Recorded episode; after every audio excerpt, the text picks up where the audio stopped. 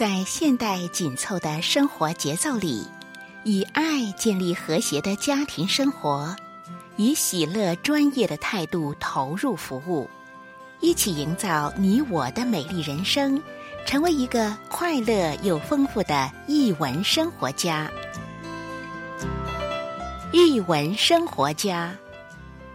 本节目是由林森南路礼拜堂。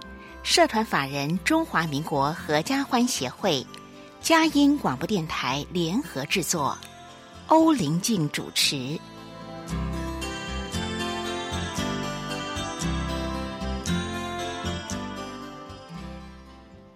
这里是嘉义联播网台北 FM 九零点九，各位听众朋友，大家好！您现在所收听的节目是《艺文生活家》，我是节目主持人林静，很高兴跟大家在空中相会。节目一开始跟您分享展览的讯息：版艺时代二零二二年金门国际版画展，原本定于去年要举办的二零二一金门国际版画展，因为新冠疫情。所以延到今年的一月二十七号到三月一号盛大举办。那这一次呢，邀请了美国、加拿大、俄罗斯、澳洲、日本、韩国。一共有十三个国家优秀的版画作品。国内呢，除了我们重量级的大师廖修平老师之外呢，还有金门文化奖的得主黄世团老师参加。另外呢，有我们熟悉的艺人翁倩玉跟白嘉丽小姐，因为他们这几年来都投注于版画的创作。再加上国内有不同世代的一些作品，可以说是非常的精彩，值得期待。那策展单位特别希望透过这一次国际版画展的交流，能够重新检视我们看待当下时空的意义，所以这机会非常难得。如果您正在金门，或者是您真的是有机会前往参观，啊，都推荐给您。板艺时代二零二二年国际版画展在金门的文化局展览厅展出，时间从二零二二年的一月二十七号到三月一号，好，到三月一号还有几天的时间可以来参观。分享完展览讯息之后呢，来到我们空中藏书阁的时间，今要介绍什么样的好书呢？音乐过后开始我们的访问。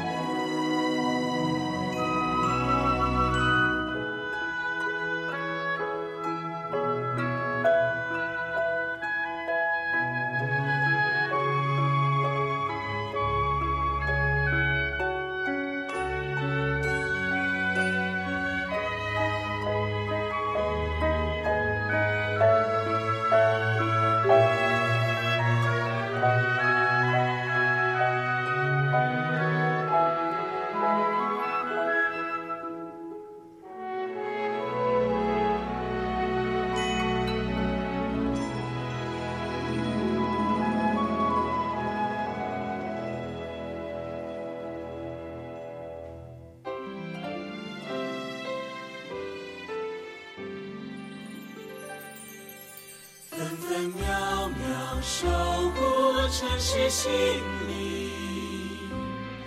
佳音广播电台 FM 九零点九。欢迎回到《一文生活家》，我是节目主持人林静。今天非常荣幸请到了新月书房的编辑郑之雅，也是我们的好朋友，常常来跟我们分享好书。今天他要带来什么样的好书呢？我们大家可以期待一下。还有我们优秀的创作者，也是这两年连续得到波隆纳插画奖的得奖主黄艺文小姐来到节目分享她的作品。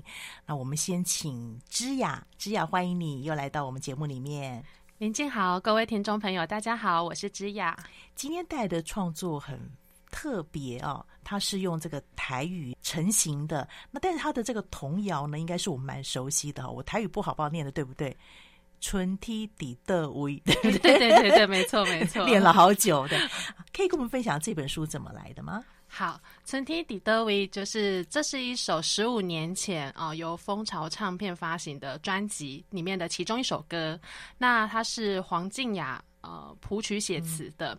那这首童谣应该一讲出来就有蛮多呃，嗯、甚至十八岁、二十岁的人都很熟悉，因为那个这个真的是我们小时候，应该是说呃很早很早以前大家就开始传唱的、嗯、经典咯。对，甚至是呃一念春天底都为那个旋律几乎就出来了，了是没错。那呃为什么十五年后它会变成图画书呢？也最主要是因为当时呃静雅就是我们的文字作者，嗯、他就觉得说。呃，当时他是为了小孩子，然后他觉得台语念起来很美，因为他的母语就是台语。嗯、是。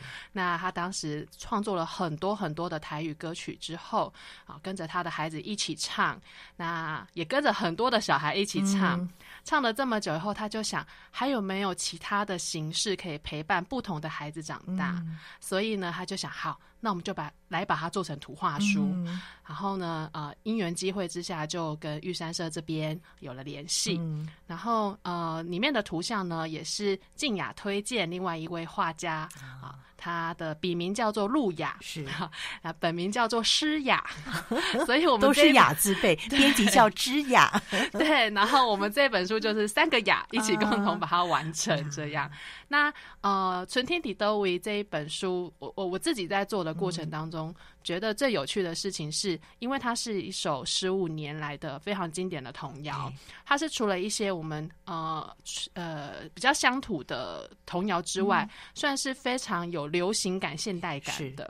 那它这个也是等于是给很多人想要创作儿谣时一个很好的参考指标。嗯、那也因为他十五年了，所以这么多人喜爱他，在唱的时候画面感都出来了。嗯、如果要转换成图像，它其实是有一点挑战性，对，挑战性非常大了，要突破那个框架，对不对？对。那所以其实，在出版之后。我们也收到很多，他是呃原本这个静雅的歌迷，他就写信来，或者是呃打电话来跟出版社回馈一些他们的想法。嗯、那有一些读者就会觉得说，他从来没有想过里面有这样的小主角，嗯、然后这个小主角的长相是这个模样。嗯、那当然，这一本书它在做成图画书的时候，我们为了让它从歌词变成一个完整的故事，嗯、所以我们有多了一些图像里面。呃，就是另外多了一些情节，嗯、然后也把主角呃刻意的凸显出来，是。因为这个都是歌词没有办法直接写出来的内容，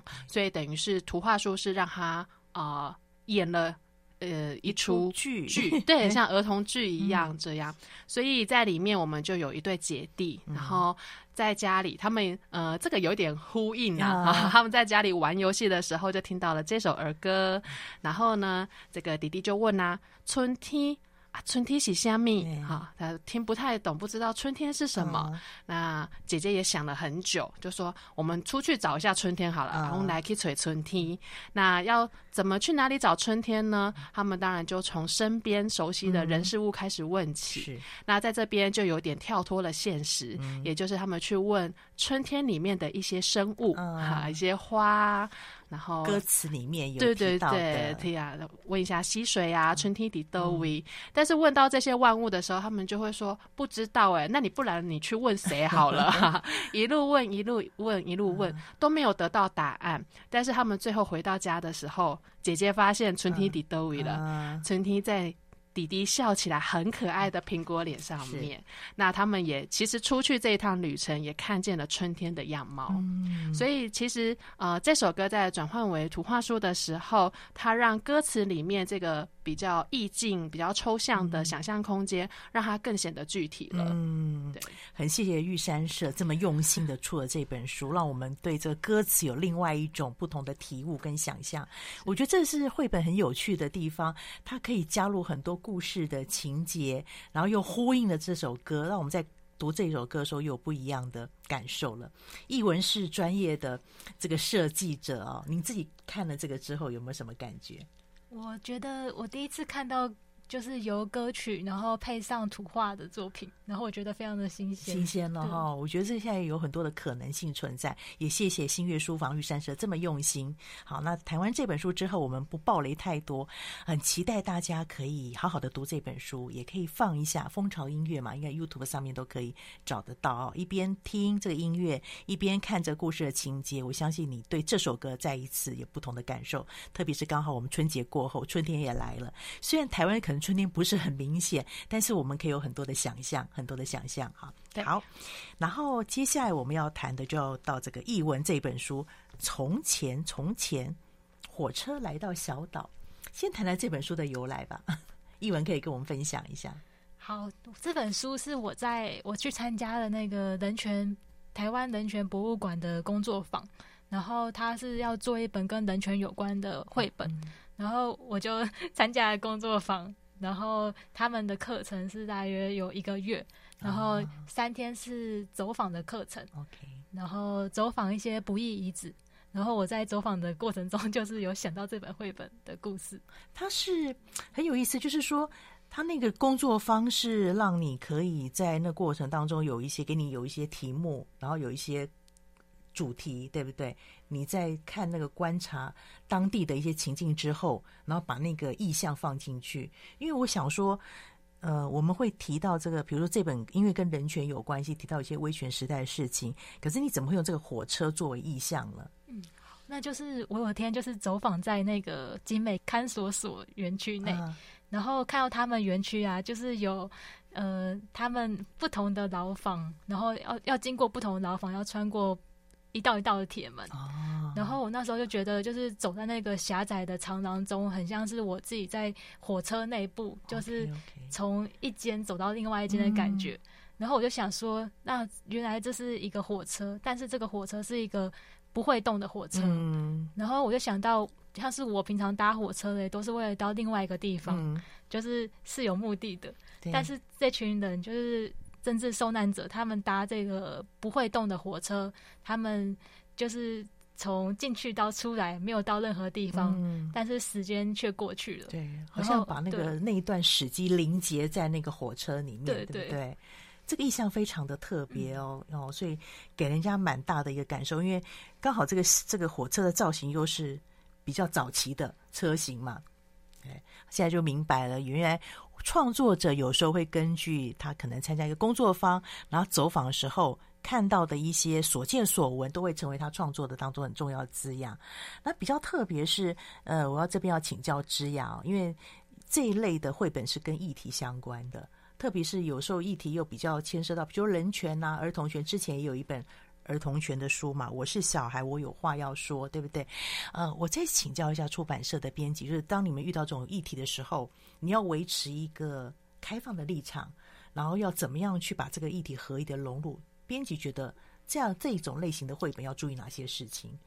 呃，这个问题真的到现在都还在追寻答案。对，我想一定要问问看编辑的专业，让知道说每一本书都非常的不容易。对，是。嗯、呃，不过这本书我当时看到第一版的故事脚本时，其实是非常震撼的。嗯、那我想是除了译文这个线条感，还有它整个是上色以后的那个强强强度跟力道之外，其实它的故事里面并没有非常非常明白的指出他在讲哪一段岁月的故事，但是如果有一些背景知识的基础知识的成人、嗯、或者是一些青少年读者，其实一看大概就可以联想得到跟我们的历史有相呼应。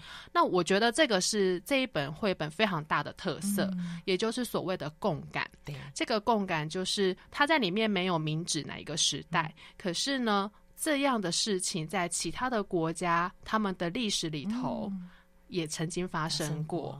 那我呃，当时看到我第一呃第一瞬间是对于这样讲故事的手法觉得很棒很厉害，哦，然后我也很希望呃是用这样子的方式来呈现的原因是，我们如果希望这样的议题可以跟更年年纪更小的孩子讨论，嗯，其实是要稍微抽离掉一些比较复杂的呃逻辑跟知识，然后用呃一个最。原始最本质的概念去跟孩子讨论，嗯，他才能够真的把这样的议题教育往下扎根。是。那后来出版之后，其实过程当中，呃，我重新回头去读了一些，嗯、呃，比如说像米兰昆德拉的作品，嗯，或是一些当时跟集中营一些相关的文字记录等等。我当时最震撼的是，就是我在读米兰昆德拉的作品时，他在。不同的书里面，包含他的不朽，包含他的笑忘书里面，嗯、他谈到捷克当时，呃，因为共产党政治、嗯，共产党政治这个部分，哎、嗯，我整个看起来，我会又不止不断的呼应到这本绘本的内容、嗯。那我就想，哇，那所以这本的共感真的做得非常好。它、嗯、其实是呃，在谈一个全人类都会面临到的问题、嗯，是，然后甚至是我们。呃，在这个社会运作上，其实我们都要特别关心、特别留意的。嗯、所以，其实我想，这个就是呃，玉山社新月书房他想要做这样子绘本时所追求的。是、嗯，我们不特别透过绘本去指控某些事情，但我们希望借由绘本去让读者，尤其是年纪小的读者，可以开启这样的讨论、嗯，然后我们一起往更理想、更美好的未来前进。谢谢芝雅这样的分享。给一个空间开启一些讨论为的是更好的未来我想这是每一个绘本创作者跟每一个绘本出版社最大的一个心愿好让我们下一代可以看到更光明的一些未来。那我们先进一段音乐待会我们就要谈谈里面的细节因为我一直在想译文看过去人非常娇小可是没想到头像是这么大的震撼力。我们先进一段音乐。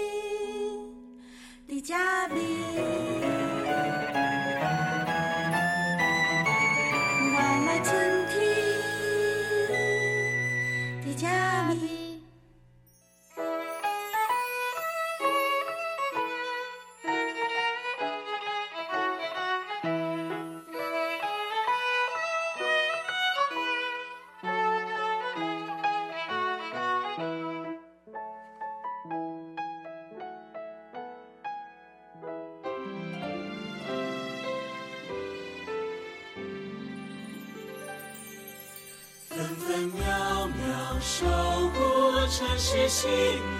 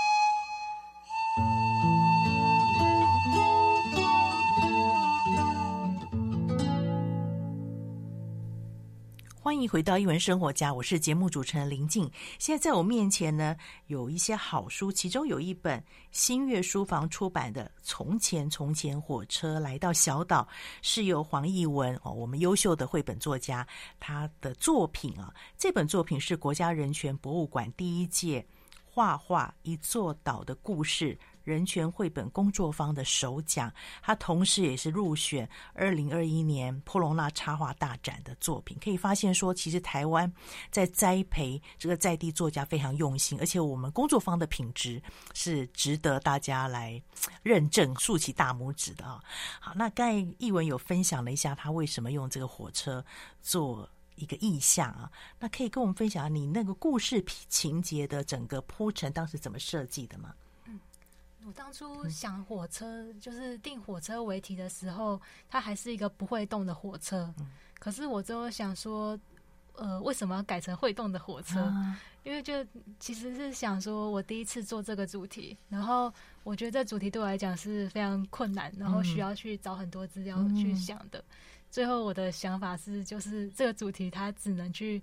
感受，然后不能去直面它，嗯，所以我无法用就是当事人的角度去描写这个主题，对，而是选择是他的孩子的角度去看，嗯，没错。然后选择他的孩子角度去看的话，那他就是必须是。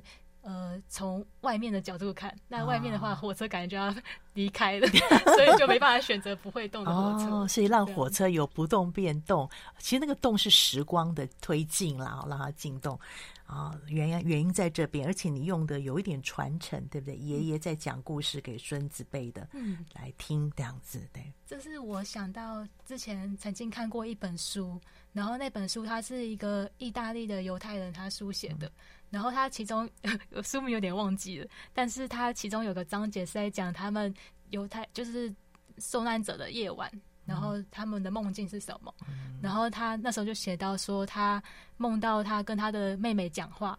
但是他妹妹却好像没有认真在听，然后慢慢的离他远去。嗯、就他醒来后发现这个梦不是第一次做，而是他做了好多次好多次。然后没想到他跟其他的人讨论，就发现每一个人都做着同样的梦境，嗯、就是跟别人说故事，但是没有人在听的梦。嗯、然后我就想到关于故事这件事情。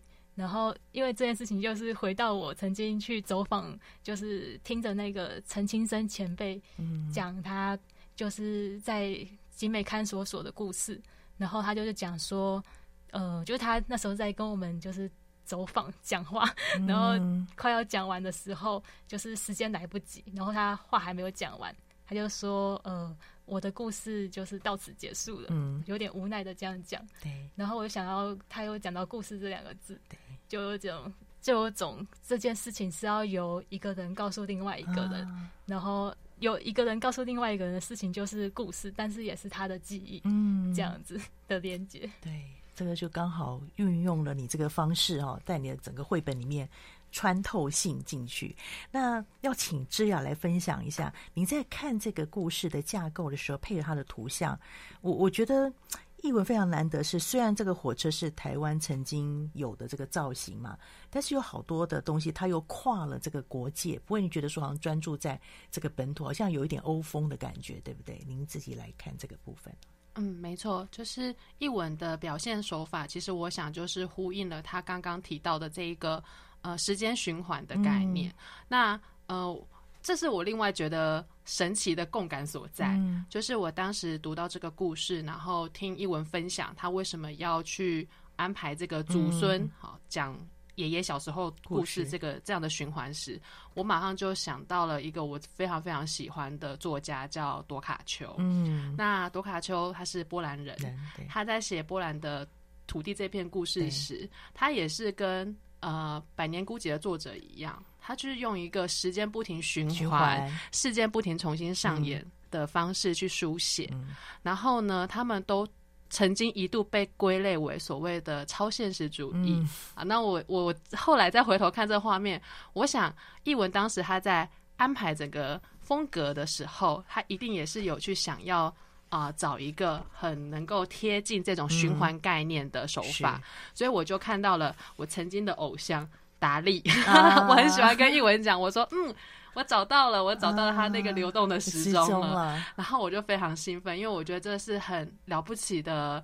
安排，嗯，因为通常一幅图像，呃，我们不会去特别强调读者要有怎样的艺术史背景或是艺术知识，可是有一些画家他想要。把那一种呃某某主义它带来的氛围去隐藏进去时，它就会带入了。嗯、那即使你没有这些艺术史的背景，你在读的时候也自然而然会有那一种流动感，流动感或是在困于其中不停不停重新上演的感觉。是，所以这是我觉得这一本书另外营造出来另一个神奇的共感所在。没错，它有一些静态的部分。定在那儿，可是更重要是那个时间的脉动一直往前走。刚才讲那个超现实，最近刚好达利也在展，对，对，没错。再去看这个就非常有共感。那另外我刚刚也开玩笑说，其实有时候这个人像很多那种群众像哈，在画面配置上面有时候会看得会很有一点忧心。我不现在不知道到底看哪里，可是我发现译文的配置是非常清楚明确的，对的，那个整个设计的概架构也很清楚，这是你有刻意去做部分的。嗯，对啊，就是有点像是，呃，我们会设计那个人的视觉视觉转移的方向，嗯、视觉引导线这样，对，对，对，对不对？对，呃，在创作这个过程中，有没有哪一个画面、哪一个图像是你挣扎最久，或者跟编辑部分磨合最久的？这一定要问一问，大家知道说这本书非常不容易的。被改过最久的，一文看了我一眼，没关系，你尽量说。嗯、这这本书，我觉得他枝雅对我非常好，他比较少修改的地方，但是我觉得这本是因为它困难在于它是我作画的第一本绘本，啊、然后在作画的时候，我才第一次了解原来绘本创作要如何将连续图像串联起来。嗯，所以在它是属于是每一张图都修改很多次，是但是没有特别哪一张是改特别多次。因为的确那个包含文字的摆设，我就发现你这个书的文字摆的位置很重要。摆对了哈，特教别枝呀，摆对了就是加强它的效果，因为文字也图像的一部分嘛。这样可以跟我们分享一下吗？你当时这个文字在图面当中，你怎么去做这个摆置的部分？好。在回答这个问题之前，我要先谢谢旭公老师，因为艺文是之前是参加旭公老师的绘本课。那很多时候，我们跟创作者讨论的一些呃图像的节奏或是构图的形成，其实旭公老师都帮我完成了。哦，那是 名师啊，对，名师，然后名师出高徒，对，他就帮呃，他就带译文哈去呃。去看过整个故事的节奏，那当然，译文在整个图像的经营上，它有一些视角，它是有不停尝试去转换。嗯、那我印象最深刻的两幅，其中一幅是这个火车奔驰过黑夜的那一段，嗯、本来它的形体是更大的，嗯、火车的形体更大，但是为了让这一件这个画面的动感更强，以及去显示出这个火车的快速，嗯、所以在这个画面里面，火车是有刻意被压小了，嗯、就是它有在缩小，然后是呃流动的线条感是更强烈了。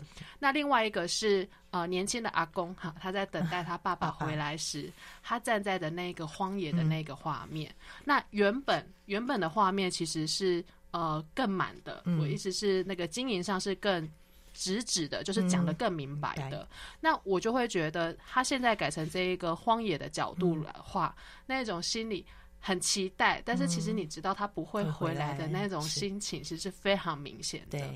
那至于文字版面的话，嗯、这个也要谢谢译文。其实因为他本身是做这学设计出身的，嗯、所以版面上都是译文他。先留下了文字的空间，哦、然后他呃先去自己尝试过排版。那我能够做的事情就是后面再稍微帮他画蛇添足一下，嗯、啊，稍微修饰一下文字，或者是在某一两页，我觉得视觉动线上也可以呃延续的有稍微做一点调整。是，但几几乎可以说这一本从它的构图到它的整个版面的构成，其实都是译文他自己一手包办的。对，我觉得因为他有这个设计的背景，所以他已经想象说。这个书的形式出来可以变成什么样子，在自己的画面构成上面就会考量到这一点。那另外，我其实刚才在枝雅来之前，我们有提到，就是这个书很特别，后面有一个。特别的装置，对不对？可以跟我们分享一下，当时编辑怎么会想到这样子？因为我问艺文，他说他当时只是想说要有一个落差。对对对对。啊，他最主要是呃，那个时候我们在讨论封面封底设计时，嗯、啊，译文很快的就先提出了说，他觉得正风要摆上火车头，对，然后他希望是让这个。呃，主角哈，主角的爸爸跟主角是站在这个火车头前的。嗯、那我想很多人看到这个阵风，一定都会同时联想到另外一张很知名的 照片。那后来我就说，呃，既然在这个故事里面它是穿越的，嗯、就是这辆火车它是。呃，没有没有任何规则的去穿过别人的家里，嗯、穿过别人的口中，嗯、那他其实也应该要穿过这一本书。嗯、所以那时候译文有说，那如果我们形式上能不能做一些比较特殊的装帧？我说好，那我们来挖洞好了。所以我们就在封底给他挖了一个洞，嗯、然后我们希望让呃让读者。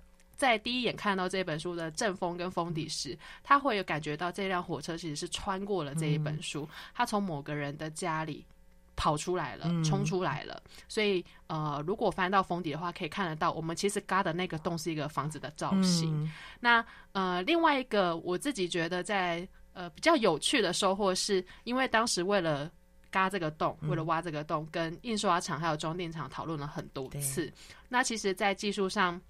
其实装订厂都会比较担心的事情，就是说，呃，因为挖了这个洞，然后这个内页纸这样子贴上去，它其实容易会有一点波浪皱皱的效果。啊、那对于呃传统的呃印制来讲，他们就会觉得这个不是一个很漂亮的表现。嗯、可是后来我看到成品时，我发现这才是我觉得很适合的，因为它的那个皱褶感，其实就是跟这个故事里面要去传递出的那个皱褶感是相同的，同的是。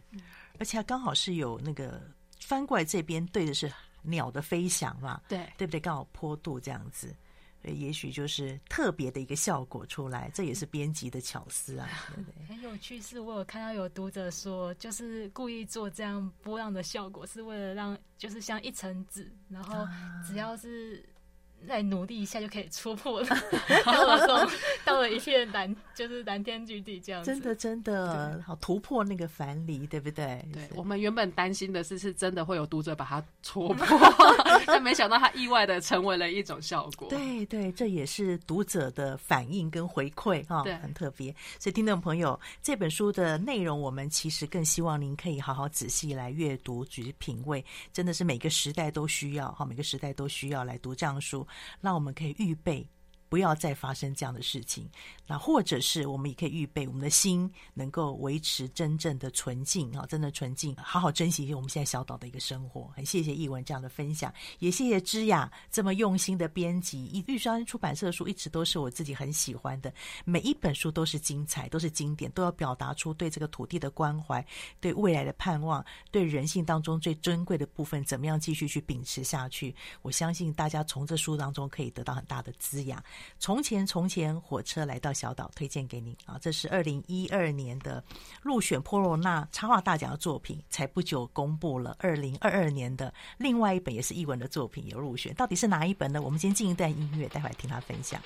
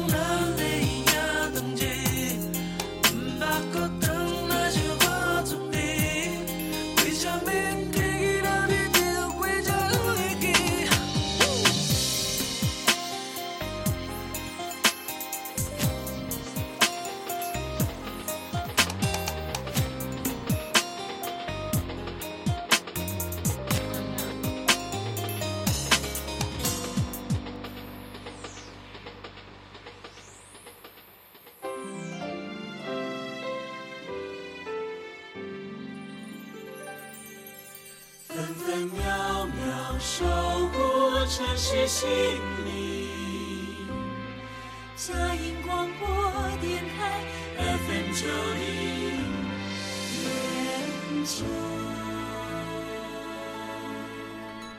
欢迎回到一文生活家，我是节目主持人林静。我觉得今天非常丰富，因为有资深的编辑，有专业的分享，还有我们优秀的创作者，而且这个作品呢，连续两年都入选为布隆纳的这个插画大奖，非常不容易。好，那现在在我面前有一本是《动物园的秘密》，也是译文的作品。译文这本作品可以分享一下，这个也是高雄的一个工作坊，对不对？嗯，它是一个高雄的。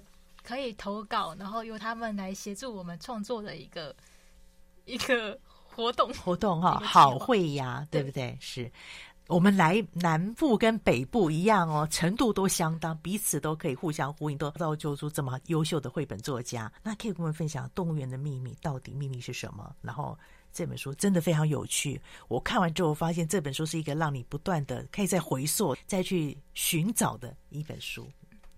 他是因为我常常从毕业后就喜欢去动物园写生，嗯，然后我去写生的时候呢，就会在地板上坐很久，然后坐很久就会听到很多人的对谈的对话，然后有一次就是在红鹤的前面坐着，然后就有一组家人就来了，然后爸爸就带着他的小孩子就说。就是你数数看有几只，就是红鹤，嗯，然后小孩就开始数起来，嗯，然后就是数有六只，嗯，结果我又继续写生，然后又来了另外一组家人，嗯，然后是妈妈带着小孩子，嗯，然后没想到妈妈又说：“那你数数看有几只？” 这爸妈好爱问数学哈，哦，我会觉得好好笑，结果我没想到那个小孩子他数的跟前一组不一样，就数了五只。我想说，为什么在一瞬间就大家都数的不一样？嗯，我想说，那可能是因为跑出来了吧？对对 对，就有这样直接的想法，是想说动物跑出来了，那动物要去哪里？那就是跟着那个小孩子走了。OK，对，然后这样这样子想的时候。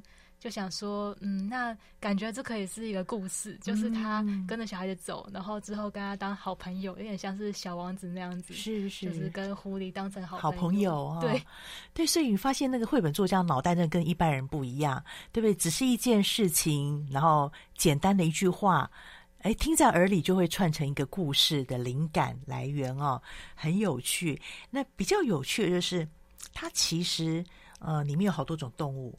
但是好像最后这个主角变成狼，对不对？原因是什么？因为我刚才其实之前已经问过译文哦，我说其实很多动物可以选择，但是你怎么会选择狼呢？嗯，我一开始诶也真的想了好多动物，想说云豹啊，或是老虎这样子，大象，就想说什么都可以。可是就想说，可是这样子那个动物与角色与主角的关系到底是什么？就我希望是让那个。那个小孩子，然后跟那个动物彼此有一个很强烈的连接感，嗯，然后就想到，哎，这样子小红帽这个故事是大家都耳熟能详的，嗯，而且是经过无数次改编的一个故事，所以就想说，那如果是小红帽的话，那就是小红帽，那当然就是后面就是一只狼啦，啊。然后，但是小红帽是一个女孩子，对，那我想说，一个女孩子，那她是戴着，就是可能是就是狼的。狼的造型的帽子嘛，然后穿着小裙子这样跑，嗯、但又觉得穿着裙子跑好像不太方便，嗯、就想说，虽然不是因为这个，可是就想说，那干脆改成鸭舌帽，嗯、然后改成鸭舌帽，就想到那就是男孩子，男孩子嘛，改变一下，因为现在有时候很多的翻转的可能性，对不对？对。好有趣哦，所以这个跟经典的童话就做连接了哈，做连接了，这也是一个创作者的智慧哦。啊，芝雅可以跟我们分享一下，因为知道芝雅刚才才知道说有看过他的草图，对不对？对，跟你那时候的感受，跟他现在出版成型的有什么不一样？好，嗯，第一次读到这个故事也是在。呃，一个很偶然之间，嗯，那后来在好绘芽的发表会时，再读一次的时候，就觉得这个故事真的太有趣了。那当然，第一个是。那个大野狼，大野狼的角色在里面，其实后来他就变得很亲切。嗯，然后这跟我们传统对于野狼的认知不太一样。一样。那我记得第一次看到草稿的时候，我有跟译文讨论的是，我觉得这个故事真的很棒。嗯，那要怎么让那个野狼最后就是他们相认，就是野狼出场的那一幕，嗯、呃，那个氛围到底是要可怕还是要温馨的？对。那后来在听译文分享的时候。的确这一段好像也是花了一点时间去处理，嗯、就是那个野狼转过头来看到小呃红小帽，那这一瞬间两个人的心情如何？如果那一定是一个非常惊吓，那一个一定是我没有要吓你的意思，你误会了。对，但这样的情绪如何在一个画面里面，这样的冲突如果在一个画面里面展现出来，其实是很不容易。是，那所以后来我看到整体成熟以后，我发现这一幕真的做的太棒了。嗯、然后它包含它就是小呃红小帽，我讲的小红帽，红小帽他从一开始呃跟家人呃一起去看，嗯、但是后来他一个人在这个动物园里面开始感觉到不对劲的那一个堆情绪的堆叠铺陈，其实在画面的视角上都有慢慢的、慢慢的逼近的感受，然后有在某些地方也做了一些暗示，是，是所以这是我觉得成熟非常非常不容易的地方。比起初稿看到一个轻松的故事，在这里面的那个戏剧张力是更强的。嗯，后来怎么做这些转变的呢？嗯，好，琢磨出来的原因是什么？有好多点可以讲，嗯、像是。我想到前一本书有提到群像剧，嗯、就是其实这本绘本有非常多的动物跟很多的人，对，然后就变得是非常多的细节。嗯、其实我自己不太擅长画这样的画风，嗯、就是我画风是比较像是从前从前火车来到小岛那样，是比较直直接的、强烈的。但是这一本确实要画的是很多秘密，可以来回探索、幽回的。就在画的过程中，简直觉得就是非常的。非常的辛苦 又疲惫，这不是我的个性，但是我可以画得出来，厉害的。我原本是觉得我已经做不到，因为其实这点也是多亏了源流的编辑思维，他是一个非常细心的人，他会就是我做不到的地方，他都会来回帮我检查，然后就是检查说。这样子，这只动物画的对不对啊？然后还有这个动物的细节有没有表现到？是，其实我觉得这刚好是我有点缺乏的地方，嗯、因为我比较擅长是表现那一页的整体氛围，氛围，然后想要把氛围营造的比较就是是符合那个文字的，嗯、然后是让大家有那种层层堆叠，然后进到那个情绪的感觉。嗯、然后这本的最难处理的地方就是卢之雅刚刚所说的，就是他看狼跟到他，然后他看到狼。就是不是老奶奶，是一只真的狼，嗯、然后他是要吓他那一瞬间是最难画，对，因为他吓完他后，他下下一秒就是下一页又变成一只善良的小小灰狼，说这个转变哦，就是你不会违和感，但是又觉得这个张力怎么处理的好厉害哦，对，那那页非常难画，是说就是。我们在想说，那只狼到底是就是以读者来看，读者那一页来看，它是一只很凶猛的狼。嗯、但是大家就是看故事都知道，它是一只可爱的小灰狼。嗯、那它到底是要是画的很可怕，还是画的很可爱？然后在过程中就是画了非常多张，有时候是太可怕了，有时候是太可爱了。嗯、然后其实这很有趣的是说，我在快要出版的时候，就是编辑将这个故事寄给我的老师旭公老师看，嗯、然后旭公老师就回了一个。这也太可爱了吧！就上一个版本，然后没想到他这样一句话让那个编辑思维非常的纠结，他就想说：真的太可爱了吗？原来太可爱了，然后就想说：那要要我回去再试试看。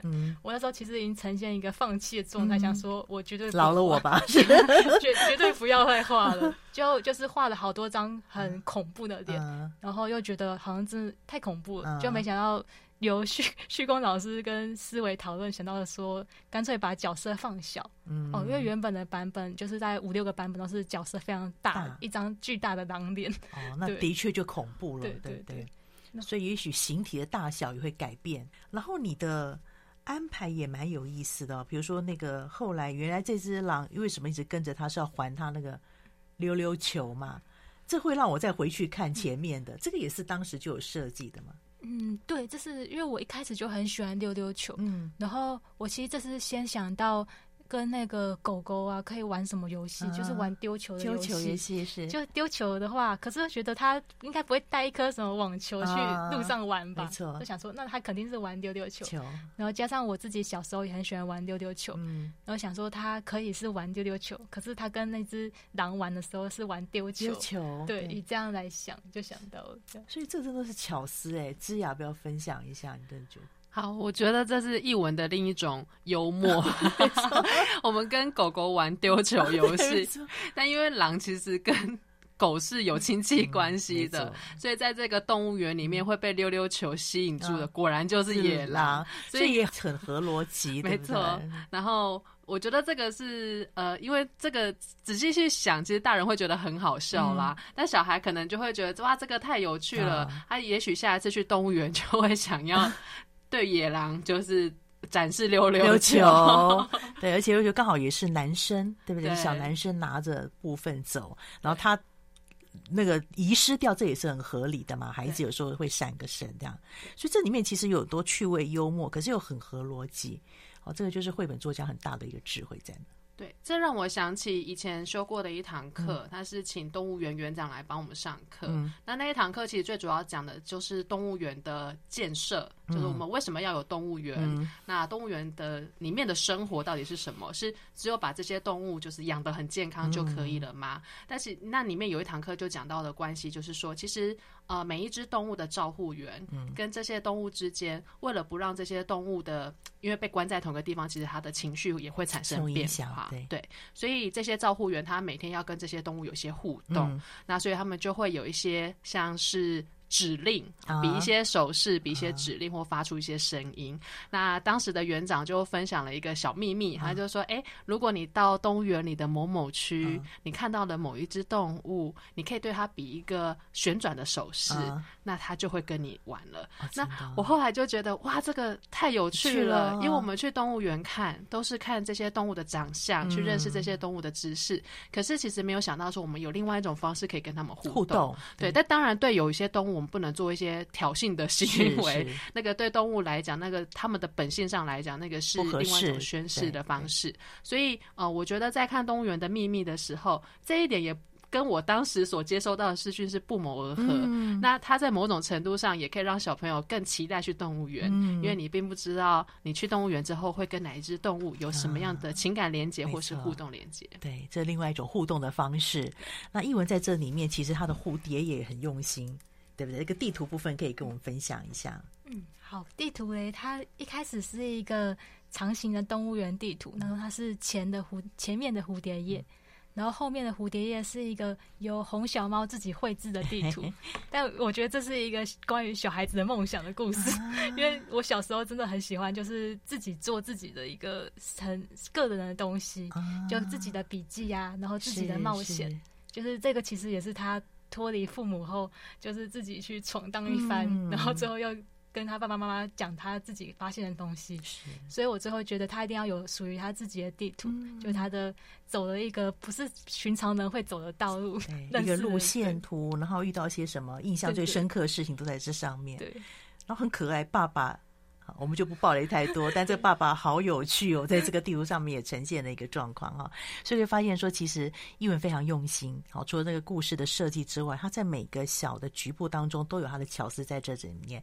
所以听众朋友再一次分享给您《动物园的秘密》。好，《动物园的秘密》非常难得哦。这我们常说这个波罗纳是插画界的奥斯卡奖，我们今天可以说请到了。这连续两年来 奥斯卡奖的得主来分享他的作品啊，第一本是由新月书房出版的《从前从前火车来到小岛》。那第二本是远流出版社出版的《动物园的秘密》，都是由呃黄艺文小姐的创作。那当然，刚刚也很谢谢芝雅今天的分享，《春天的德威》对对对对，这个是由新月书房出版的，有听说有儿童剧部分，我们可以怎么看得到呢？可以跟我们分享吗？好，嗯、呃，我们这本书那有邀请音乐制作人，然后还有我们非常厉害的母语共学团体，都、就是卡音阿丘加大一楼这个团体里面的大人小孩。一起帮我们录制呃音乐儿童剧。啊、那如果购买这本书，翻开来在书名页左边有一个 QR code，嗯，那扫描进去之后就可以听得到完整的音乐剧的内容了。哇，这个好精彩！我们可以读书，可以听音乐，还有这个音乐剧的欣赏，让我们的绘本，让我们的阅读更丰富。谢谢芝雅，还有谢谢艺文今天的分享。我们期待有机会再邀请你们。谢谢林静，谢谢大家。谢谢林静，谢谢大家。听众朋友，谢谢你今天收听我们首播在电台。那过几天之后上我们的嘉音联播网，点选下载区，今天所有分享都在那上面，可以分享给您中南部的朋友，或者是海内外的朋友，让他们一起来享受阅读的乐趣。谢谢你今天收听，欢迎下周同一时间再会。